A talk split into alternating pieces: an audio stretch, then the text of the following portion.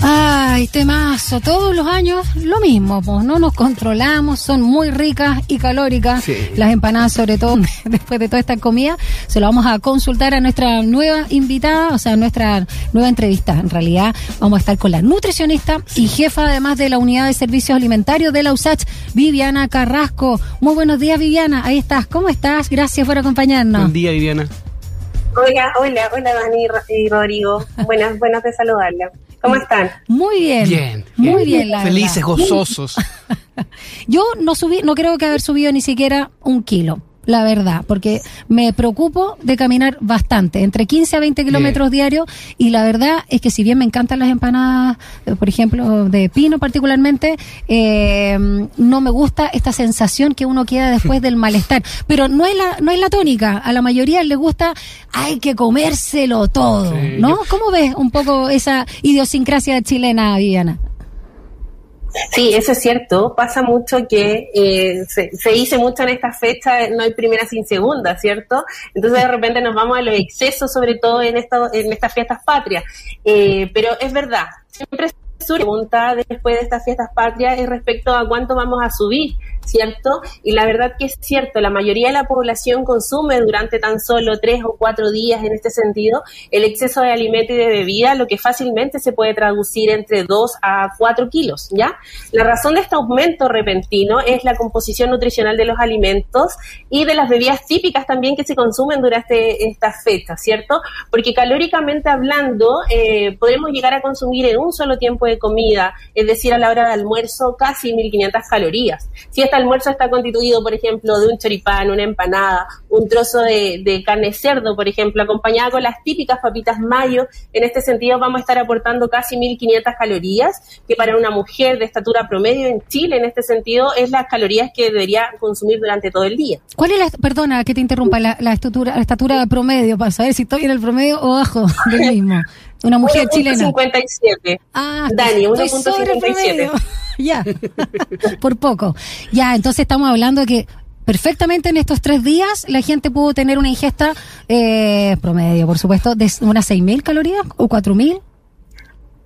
Claro, o sea, de hecho, según una encuesta que se realizó por el mensal con respecto a la tendencia de consumo en los días de fiestas patrias, en este sentido, las calorías totales de un menú tradicional son aproximadamente de 4.757 calorías, cantidad que equivale casi al 300% de las calorías más recomendadas para una mujer o para un hombre sedentario. Y si este menú se va a mantener por varios días, 3 a 4 días, claramente vamos a llegar a subir este incremento de peso de 3 a 4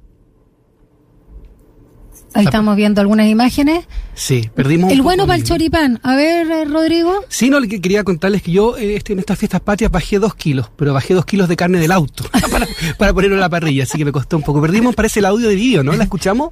¿Vivi, estás ahí? ¿Aló? Ahí sí, sí, sí, sí, sí, ya, perfecto. No, quería, quería preguntarle además, porque claro, uno, uno lo puede ver desde el punto de vista estético, que engordó, y claro, que es un poco más, más, más cosmético, pero lo que me preocupa a mí es el tema de, salud, ¿no? Porque en, el fondo eh, hay, hay una ingesta que es más profunda no solo de azúcares, bueno, de mucho alcohol también. Entonces, ¿cómo, cómo reponerse de todo esto? Porque tampoco es que uno no coma, no, es que pase comiendo ensalada, sino que más, bien recuperarse, quizás caminar, quizás cambiar un poquito los hábitos, porque más que una, una dieta en particular, es como un hábito, creo yo, ¿no?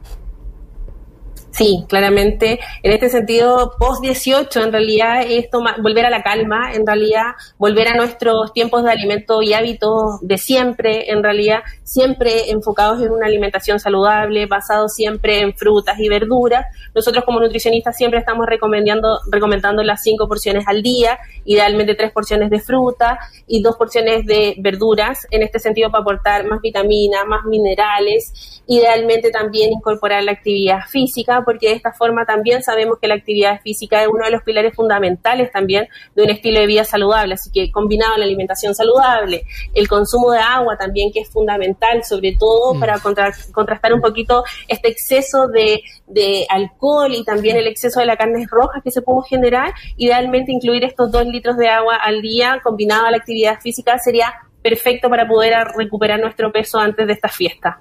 Conversamos esta mañana acá en Sin Tacos, eh, ni corbata con Viviana Carrasco, nutricionista y además jefa de la Unidad de Servicios Alimentarios de la USACH. Ahí estamos viendo una tabla que da cuenta de las calorías por los alimentos típicos de No estos ver, eh, no 18.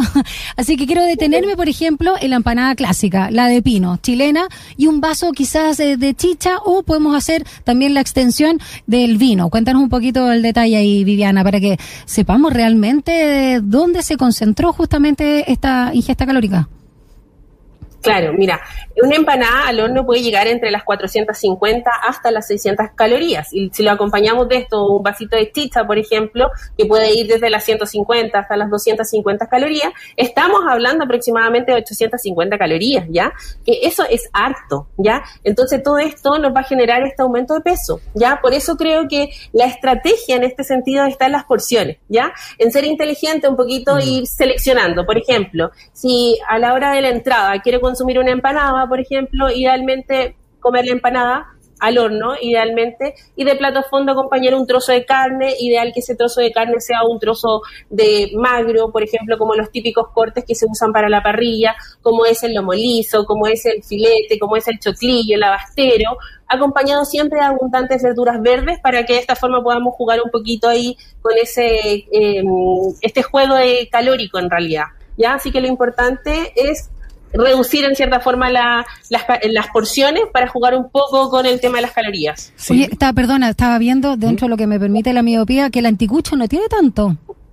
El anticucho no, de, no de carne de, de, de, vacuno.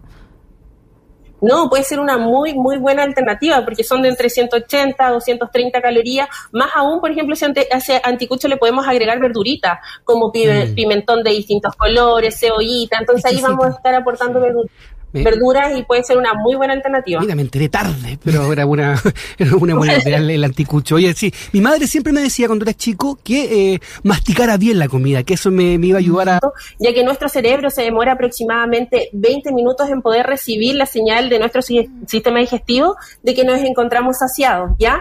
Así que comer más lento, masticar bien, eh, en esta forma vamos a estar comiendo lo que realmente necesitamos y no nos vamos a comer todo rápidamente porque vamos a estar comiendo más calorías y más cantidades de lo que realmente necesitamos, ¿ya? El acto de masticar claramente disminuye la concentración de esta famosa hormona llamada glelina, que es la hormona que estimula el hambre, y por otro lado, a la vez, mientras más masticamos en este sentido, va a aumentar la concentración de la leptina, que es la famosa hormona que nos entrega saciedad, así que yo siempre les recomiendo en este sentido a mis pacientes la regla de los 30. ¿Qué significa esto? Idealmente que durante el tiempo de comida nos demoremos 30 minutos en comer, idealmente también masticar cada bocado durante 30 Eso veces. Era, Así que es una 30 muy buena alternativa. 30 no, sí. 30 Y veces. también, mito, Sí, perdón, no, mito, perdona, mito, de realidad, uno debiera comer con bebestibles entre medio, Ah, sea eso. agua, no sé, bebida, o mejor ir parcelándonos al comienzo y al final, o separarlo. Yo escuché como mito que no, no- era mejor comer sin, sin líquidos, por ejemplo, ¿es verdad?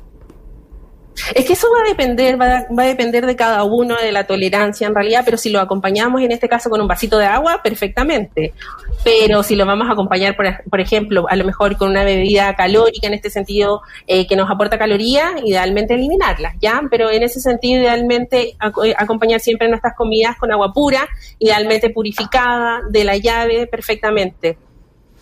También quería preguntarte respecto a los mitos. Tú hablabas de esta media hora de que destinemos a, comer bien y mascar y esperar, ¿no? Que baje la comida para sentirnos saciados por la información que se tarda de 20 minutos más o menos. Ahí la chunté respecto a lo que entiende eh, el cerebro. Pero ¿qué pasa con el descanso?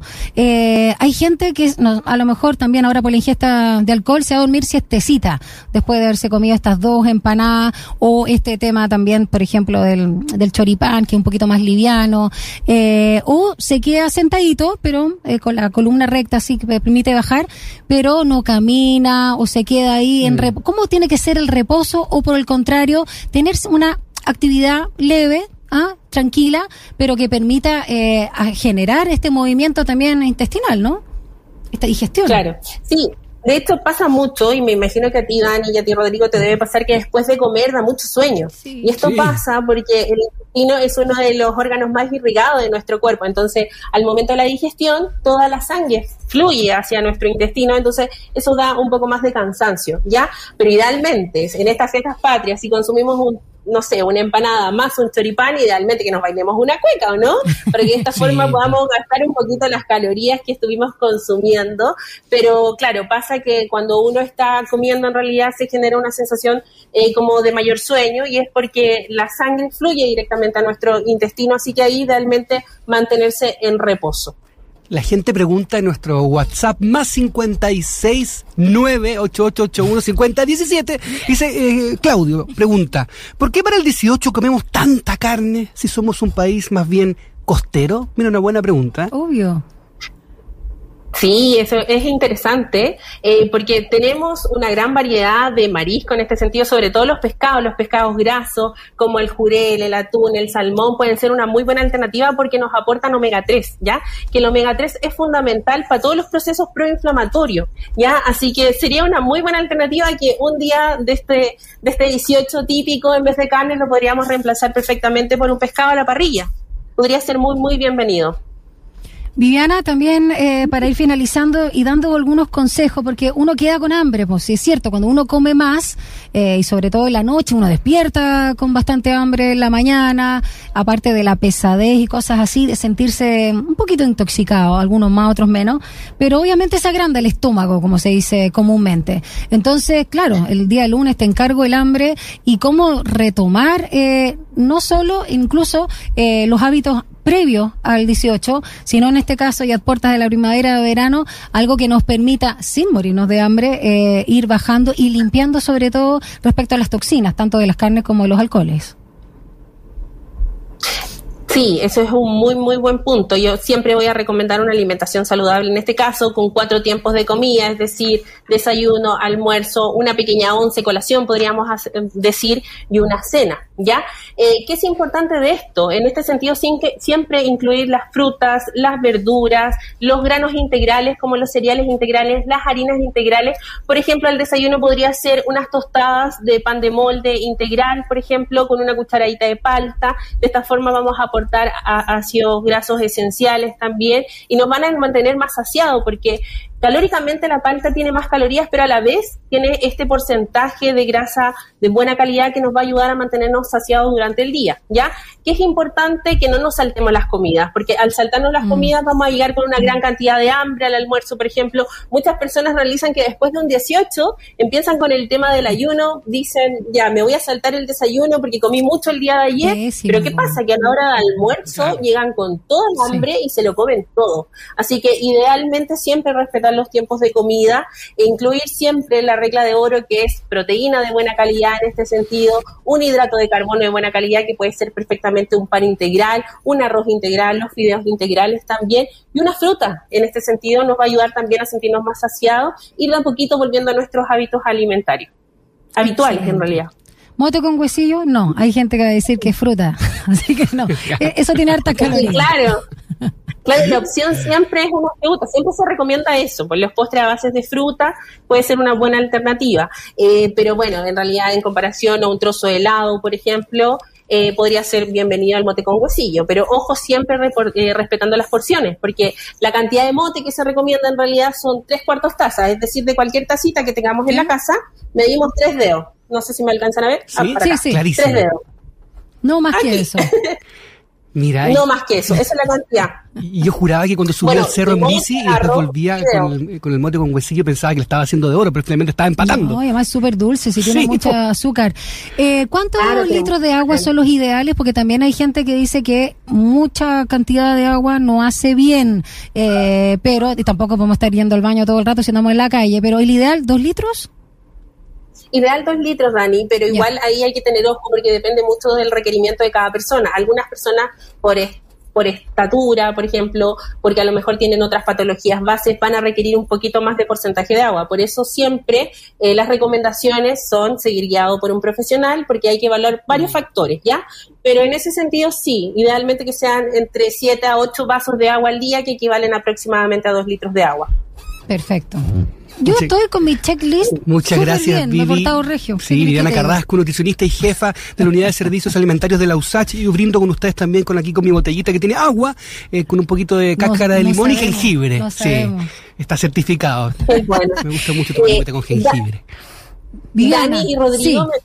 Me, gustaría dejarlos invitados también a que nos puedan seguir en nuestras redes sociales, en este caso de Casino Central, de la USACH, porque hace rato ya con mi equipo estamos trabajando con el tema de la alimentación saludable, así que ahí los maestros de cocina están preparando recetas saludables, tips, videos, estamos haciendo conversatorios también de alimentación saludable, así es que si nos quieren seguir, nosotros felices, son bienvenidos. Les voy a pasar igual aquí el, Instagram que es USA Casino Central guion bajo USACH para que nos puedan seguir ahí en nuestras redes sociales y puedan ver también todo el trabajo que hay detrás de eso. Oye, el Casino Central es una maravilla, es precioso y se, se le extraña. Así que qué bueno que esté en su, su versión eh, virtual a través de las redes sociales. Muchas Claro, gracias, Viviana claro, Carrasco. gracias.